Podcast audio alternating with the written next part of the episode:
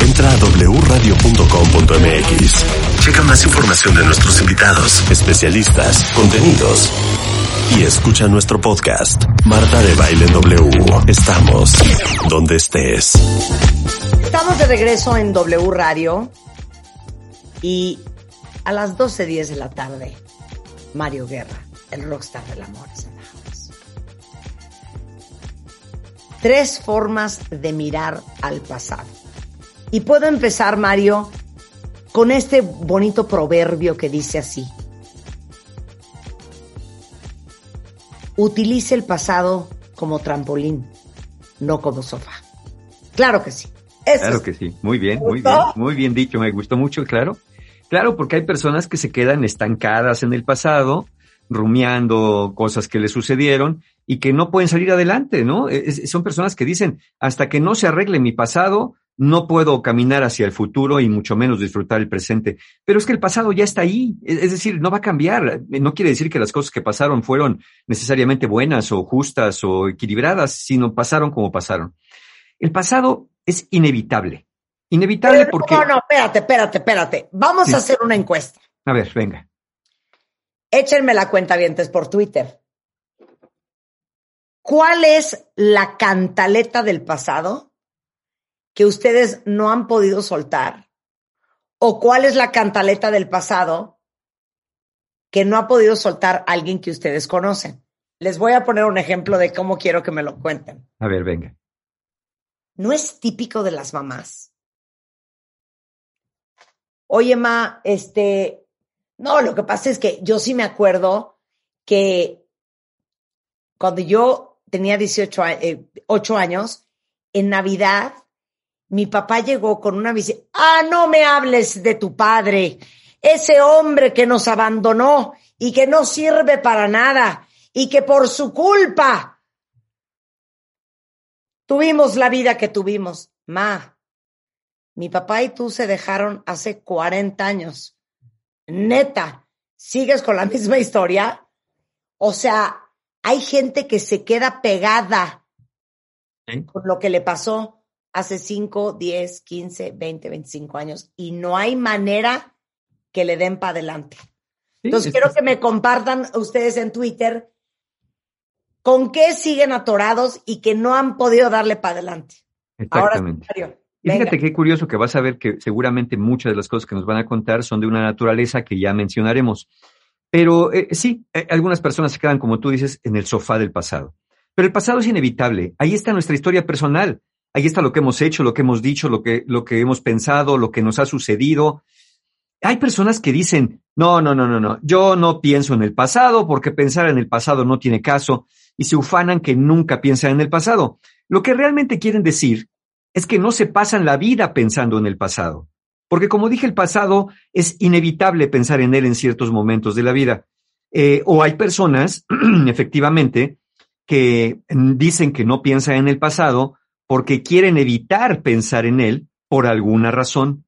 Hay cosas que, así como hay personas que dicen, o como tú bien dices, se quedan atoradas en el pasado y están rumiando y vuelta y vuelta sobre lo mismo, hay personas que no quieren pensar en el pasado por algo que ellos hicieron, que les produce culpa, que les produce vergüenza, o algo que les pasó que les produce mucho dolor.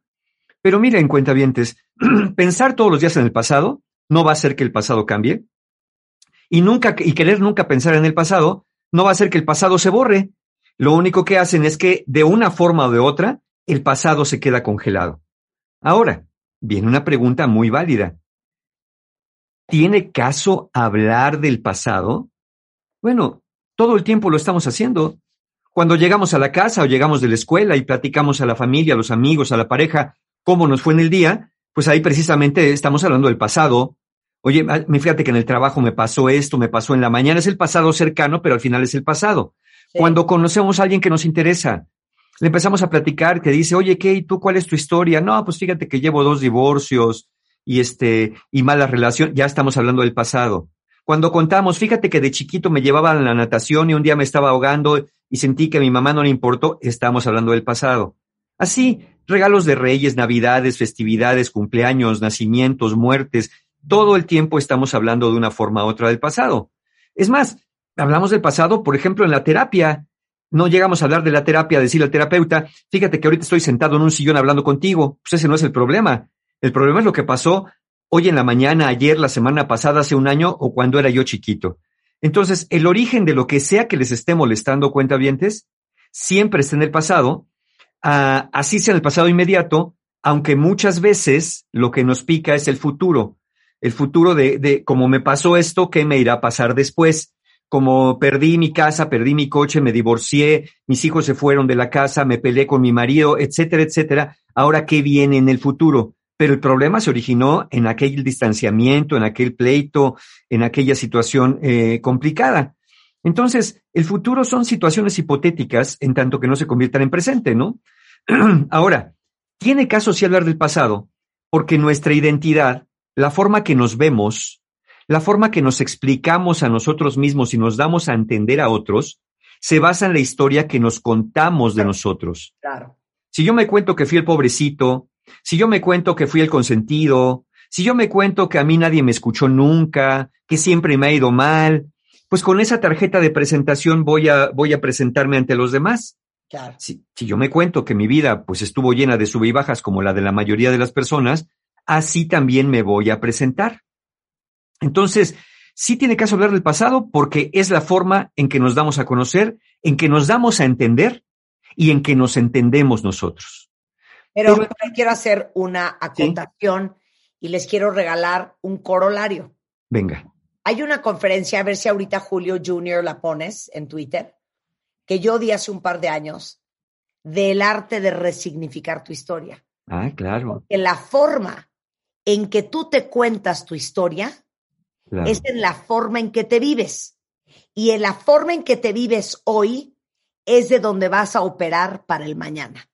Por eso es tan importante cómo te cuentas tu historia. Exacto, es, fundamental y yo estuve en esa conferencia, claro que sí me acuerdo perfecto, todavía estábamos en épocas prepandemia cuando eso pasó y, y, efectivamente eso es verdad. Y es verdad que nuestra historia cambia constantemente. Fíjense cuenta bien, es muy diferente a decir que el pasado cambia, el pasado no cambia, lo que cambia es la historia cuando cambia constantemente a la luz de nuevas experiencias, nuevas explicaciones, nuevos conocimientos y nuevas perspectivas. Como decía Marta, reinterpretamos nuestro pasado basándonos en dónde nos encontramos en el presente y vemos las cosas más como las recordamos que con una objetividad histórica. Uno puede decir, es que a mí me fue de la patada. Un hermano gemelo le puede decir al otro, mi mamá era muy estricta con nosotros y el otro contestarle, ¿qué te pasa? Mi mamá era un dulce. Los mismos hermanos, siendo gemelos, pueden contar historias diferentes del mismo pasado que vivieron.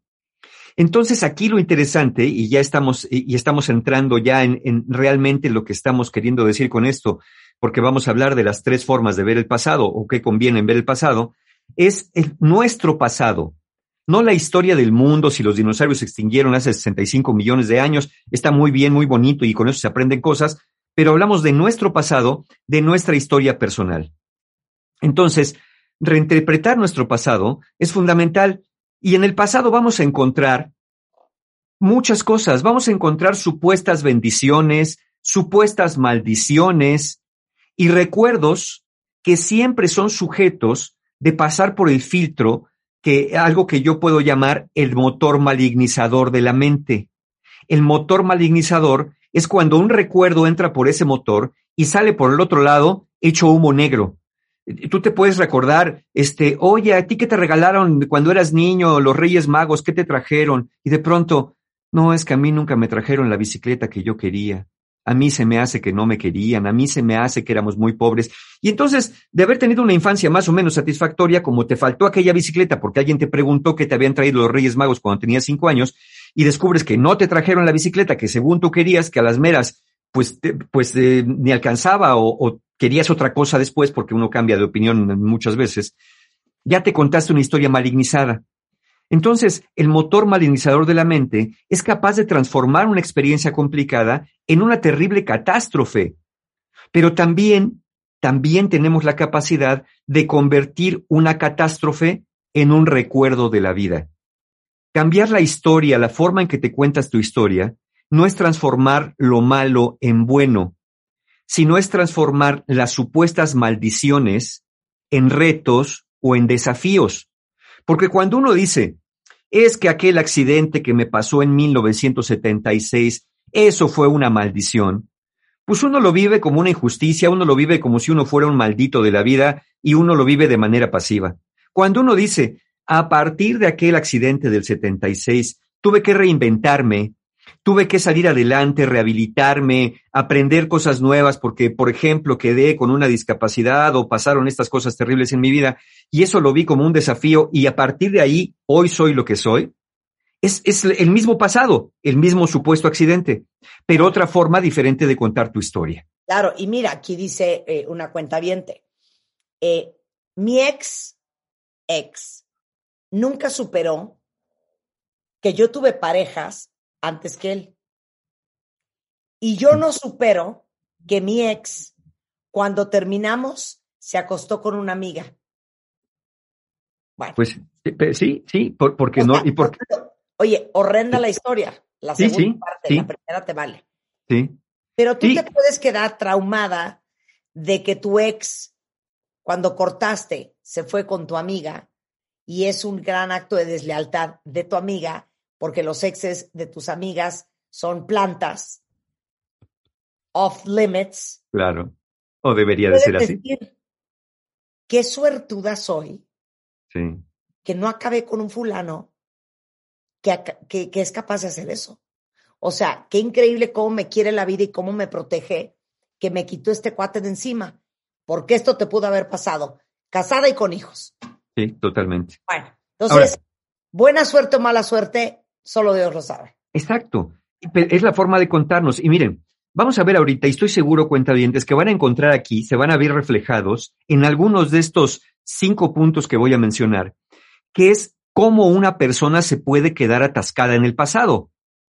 Cuando alguien vive añorando o lamentándose de lo pasado, de alguna manera se está estancando en un pensamiento repetitivo, en los famosos porqués, ¿Por qué me puso el cuerno con mi mejor amiga? En lugar de plantearte y de veras a mi mejor amiga en realidad, en el fondo, eh, después de esto. Entonces, esto sucede de varias maneras. Quedarnos atascados en el pasado puede suceder por estar insistiendo en que las cosas tendrían que haber sido diferentes. Bueno, eso es imposible. Por, eh, eh, porque las cosas fueron como fueron. Ya, como dije, el pasado no va a cambiar y las cosas no van a ser diferentes por horribles que hayan sido, por injustas que te hayan parecido, por malignas que hayan resultado, querer que las cosas hubieran sido diferentes es garantía de quedarte atascado en el pasado, como esperando que el pasado cambie para poder seguir adelante. Es imposible. Lo que sí está a tu alcance o podría estar a tu alcance es revisar la forma en que te cuentas ese pasado. En esto que decía Marta, en esta desgracia, ¿cómo es posible que mi ex se fue con mi mejor amiga? O decir, oye, mira, qué, qué bueno que fue a tiempo el asunto, porque así pude ver de qué manera es esta persona y a mí no me viene bien esa persona. No es que esa persona sea maligna por sí misma, a ti no te vienen bien ese tipo de actitudes. Esto también pasa cuando vives en el arrepentimiento de algo que hiciste, pero que ya no puedes regresar para cambiar. No, sí, a lo mejor engañaste a alguien, a lo mejor le mentiste, a lo mejor le hiciste algo que lo lastimó. Eso es inevitable en la vida a veces hacer cosas que lastiman a unas personas queridas. Eso no lo puedes cambiar, pero lo que sí puedes hacer son dos cosas. Uno, evitar en el futuro repetir con otra persona o con la misma la misma conducta. Y siempre puedes volver, si es posible, a pedir perdón a aquella persona que lastimaste si es que aplica el asunto. Entonces, primera razón por la que te quedas atascado es estar deseando que las cosas no hubieran pasado como pasaron, pero eso no se puede cambiar. Por supuesto. Segunda posibilidad, ¿Cuántos de ustedes, cuentamientos, no están atorados diciendo que es que no puedo seguir adelante porque no tuve un cierre? Nunca hubo un cierre. No hubo una explicación, nunca me despedí, nunca me dijo nada. Entonces, hay personas que están esperando que alguien regrese a reconocer una falta, a pedir perdón o a, pagar.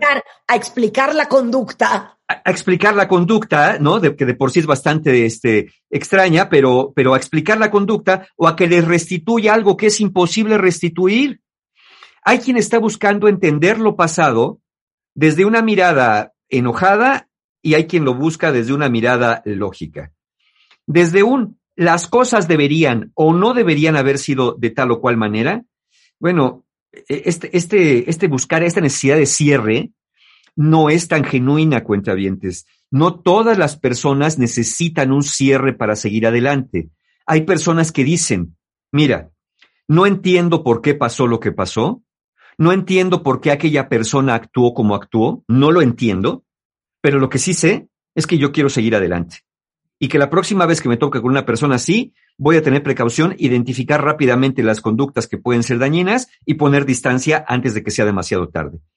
Sabemos que las personas que se empeñan en buscar un cierre, y esto lo sabemos por diferentes estudios, suelen estar movidas más que por la búsqueda de encontrar la paz, como dicen, por características de personalidad, como las personas que dicen que necesitan un cierre, son personas que tienden a ser más autoritarias, que no aceptan las pérdidas, que tienen intolerancia a la ambigüedad, que no pueden vivir sin certezas y tienen rigidez psicológica, una gran resistencia a darse otras explicaciones o a vivir sin una explicación concreta. A vivir con una explicación no concreta. exactamente. Es, es, exactamente. Entonces, ahí hay otra razón. Esta necesidad del supuesto cierre es una trampa que te juegas tú, cuenta viente, cuando dices, no puedo ser feliz hasta que no lo entienda todo. Pues no lo vas a entender todo. A veces, sin entender todo, uno tiene que seguir adelante con la vida propia. Claro. ¿Puedo hacer una pequeña analogía, Mario? Por, por supuesto, ¿cómo no? Miren, el pasado pueden ser o nubecitas rosas divinas o piedras con picos todos traemos nuestro backpack. Y en ese backpack traemos cargando, pues todo lo que estamos manejando en el día a día del presente. Sí. No puedes traer un backpack tan pesado, porque si no, no puedes operar. Con las piedritas y las nubecitas del presente, uno tiene más que suficiente. Como para venir cargando las piedras con picos del pasado. Entonces, si no entendiste, si no te pidieron una disculpa, si, no, si sentiste que no te resarcieron, es que da igual. Estas son piedras que tienes que dejar ir, que tienes que aventar y que no puedes traer cargando, porque no vas a poder avanzar si traes encima una tonelada, una tonelada. Entonces, es que da igual si entendiste o, si no entendiste. Uno tiene que tener confianza de que, perdón, pero las cosas sí pasan como tienen que ser. Y eso tenía que pasar así. Y te tenías que haber quedado sin una explicación. Y eso se llama resistencia. Exactamente. El poder operar tu vida a pesar de que no entendiste muchas cosas, a pesar de que te pasaron muchas cosas, eso es resistencia y resiliencia. ¿sí? Eh, es lo que hablamos. Tres cosas. Autoritarismo, yo tengo que entenderlo todo. Intolerancia a la ambigüedad, yo tengo que saber. Y rigidez psicológica, no puede ser que haya pasado esto. ¿Qué crees? Ninguna de las tres cosas son verdad. Esto te puede pasar a ti, esto puedes no saber por qué, y esto es lo que pasó. Claro. Hacemos una pausa y regresando, regresando, cerramos con las otras tres cosas que, te dejan atorado y luego vamos a ver cuáles pueden ser las tres formas de mirar el pasado para no quedarnos atascados en él. Venga, después del corte, cuenta, Víctor, no se vayan. Entra a wradio.com.mx. Checa más información de nuestros invitados, especialistas, contenidos. Y escucha nuestro podcast, Marta de Baile W. Estamos donde estés. Estamos de regreso en W Radio platicando con Mario Guerra de las tres formas en que uno puede mirar y vivir su pasado. ¿En qué nos quedamos, Mario? Eh, habíamos, estábamos hablando de cómo uno se puede quedar atorado en el pasado. Ya dijimos que uno es estar deseando que las cosas hubieran sido diferentes. Recuerden, el pasado no va a cambiar, lo que puede cambiar es la forma que te cuentas el pasado. Después dijimos que hay personas que tienen una necesidad de un supuesto cierre y que si no tienen explicaciones o tienen, viene alguien a pedirles perdón o viene alguien a resarcirles el daño, dicen que no pueden seguir. Ya vimos también qué personas son estas, las personas autoritarias que son intolerantes a la ambigüedad y con rigidez psicológica. Y ahora eh, eh, hay otra razón. Hay personas que están atascadas en el pasado porque quieren recuperar lo perdido Es decir, que alguien venga a devolverles aquello, que alguien venga a devolverles aquella relación que se rompió, que alguien venga a devolverles a la persona que lamentablemente murió, o el trabajo que dicen que injustamente perdieron. Entonces, pero imagínense, cuentavientes, que esto fuera posible. Por ejemplo, el, ejemplo de la, de la, persona que escribía, ¿no? Este, mi ex, mi ex empezó a andar con mi mejor amiga. Imagínate que el tiempo pudiera dar marcha atrás y tú pudieras cambiar las cosas a como tú dices que tenían que haber sido, y entonces dices, ah, bueno, entonces voy a echar el tiempo atrás y voy a hacer que mi ex nunca hubiera andado con mejor amiga. Pero es que podías haber evitado eso, pero no podías haber evitado que anduviera con otra mejor amiga en el futuro o con la misma más adelante. Entonces, si pudieras dar marcha atrás al tiempo, ¿qué harías? ¿A poco no cambiarían cuentavientes las cosas a como ustedes dicen que debieron haber sido, para ser justas? ¿A poco no trataríamos todos de que las cosas fueran a nuestro modo, para nosotros no sentirnos mal? Pero ahora piensa en esto. ¿Cómo tomarían eso las demás personas que estuvieron involucradas? ¿Deberían ellas someterse a tu voluntad porque tú dices que el pasado tuvo que ser de tal o cual manera y que lo justo es que tú recuperes lo perdido? Bueno, pues obviamente había protestas de otras personas. ¿no? El pasado no puede ser a modo. Ahí les va otra, y esta estoy seguro que muchos han atorados ahí. La búsqueda de venganza, a veces disfrazada de búsqueda de justicia. Hay quien vive deseando que el otro pague. Hay quien vive deseando, pero que un día le hagan lo que me hizo a mí para que se le quite. Y cuando se enteran que la persona le pasa algo, se regodean. Ahí está, la vida es justa, el karma se lo está cobrando. Eh, a ver, que el otro pague no garantiza que tú cobres nada. Es decir, que al otro le vaya mal no hace que a ti te vaya bien. A lo, a lo máximo te, te incrementa esta sensación de satisfacción malévola de una supuesta justicia que hizo el universo a tu favor.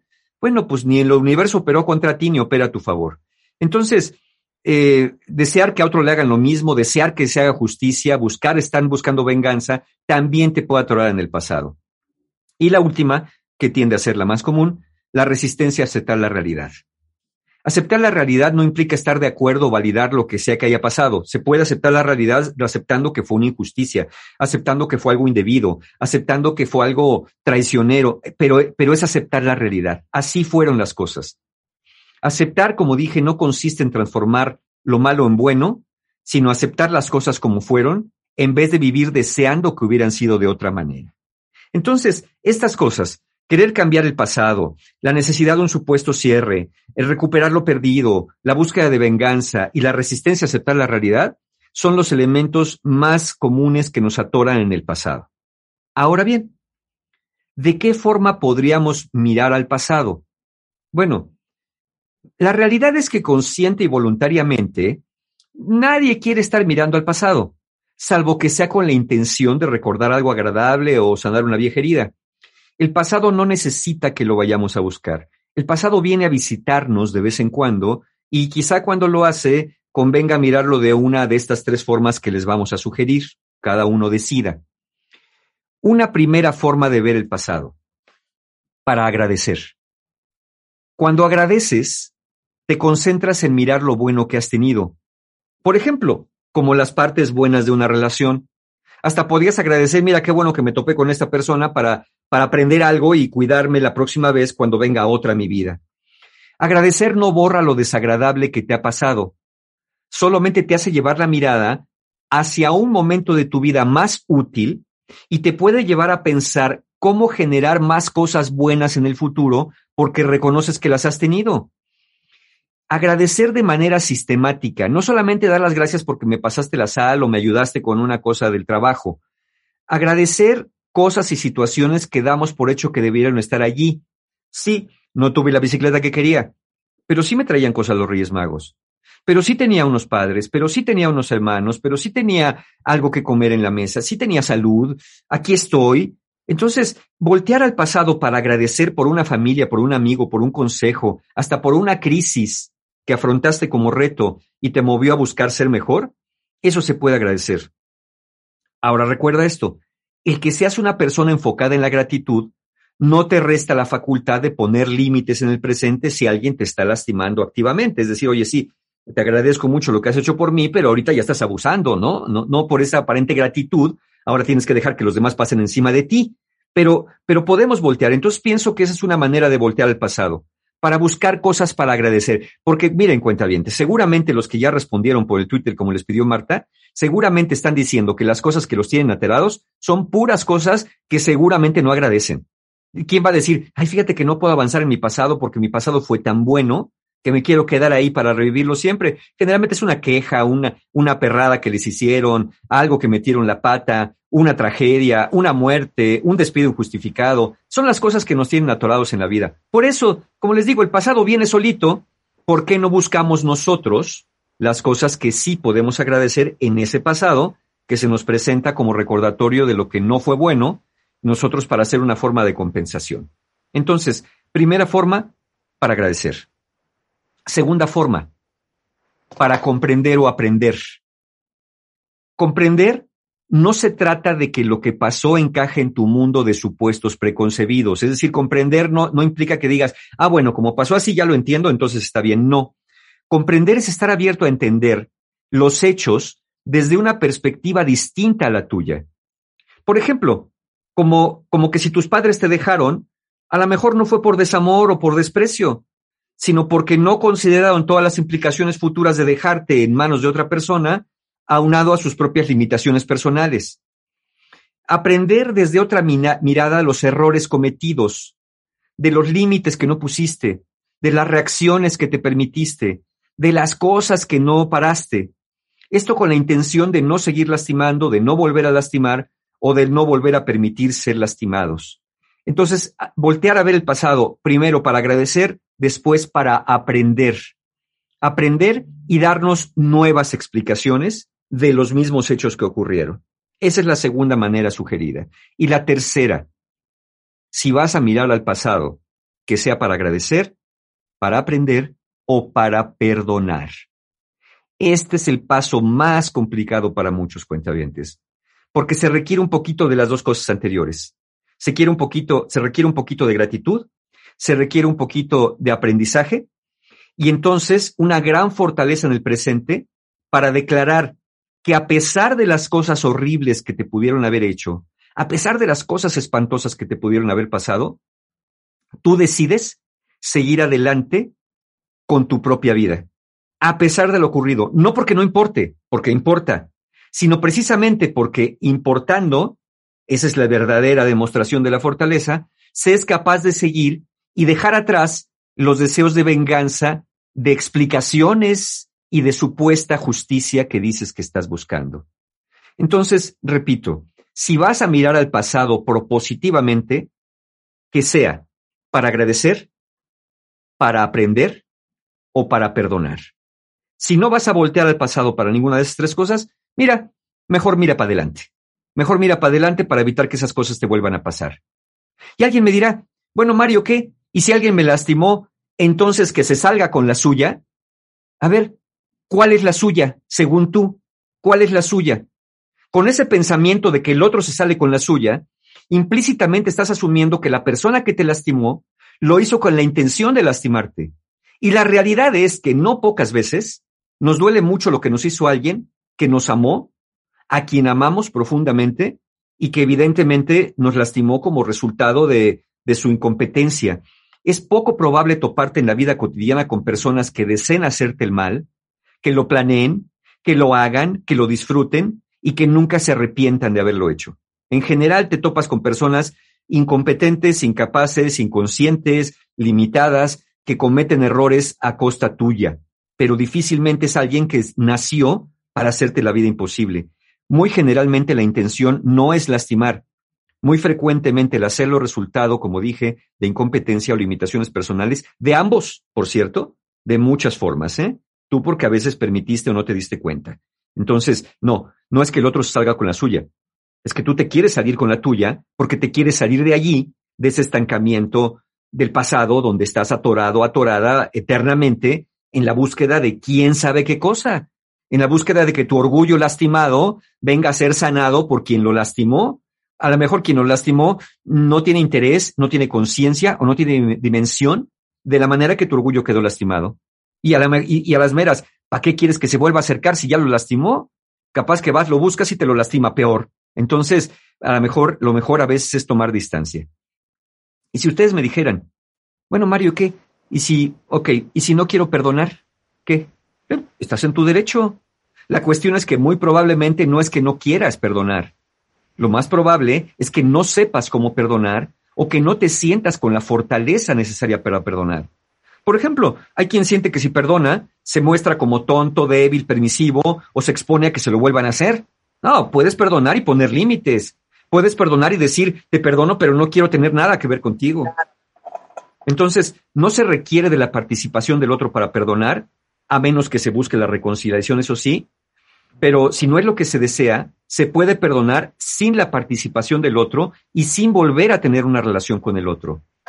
Perdonar es poder declarar, me la debes, pero yo decido que no me la pagues, porque no necesito cobrar nada más, porque mi capital emocional es muy abundante y no estoy dispuesto a pasar mi vida queriendo cobrar algo que hoy, hoy no me va a hacer mejor persona.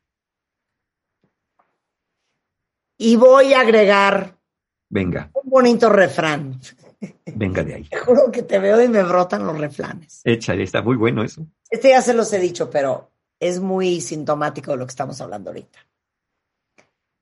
Acuérdense que la vida no te da la gente que quieres ni la gente que necesitas. Te da aquellas personas que están en tu vida para ayudarte, para apoyarte, para dejarte, para maltratarte y para convertirte en la persona que tú tienes que ser. Entonces, todo lo que hemos vivido en el pasado, por más duro que haya sido,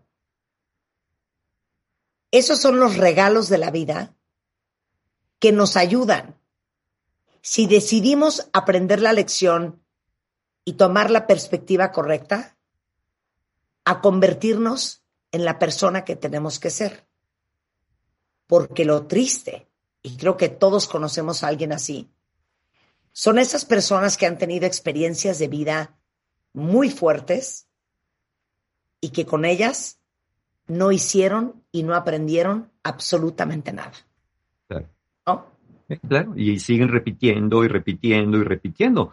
Por eso, como dije, una de las tres formas de mirar el pasado es para voltear para atrás, para aprender, para evitar repetir en el futuro.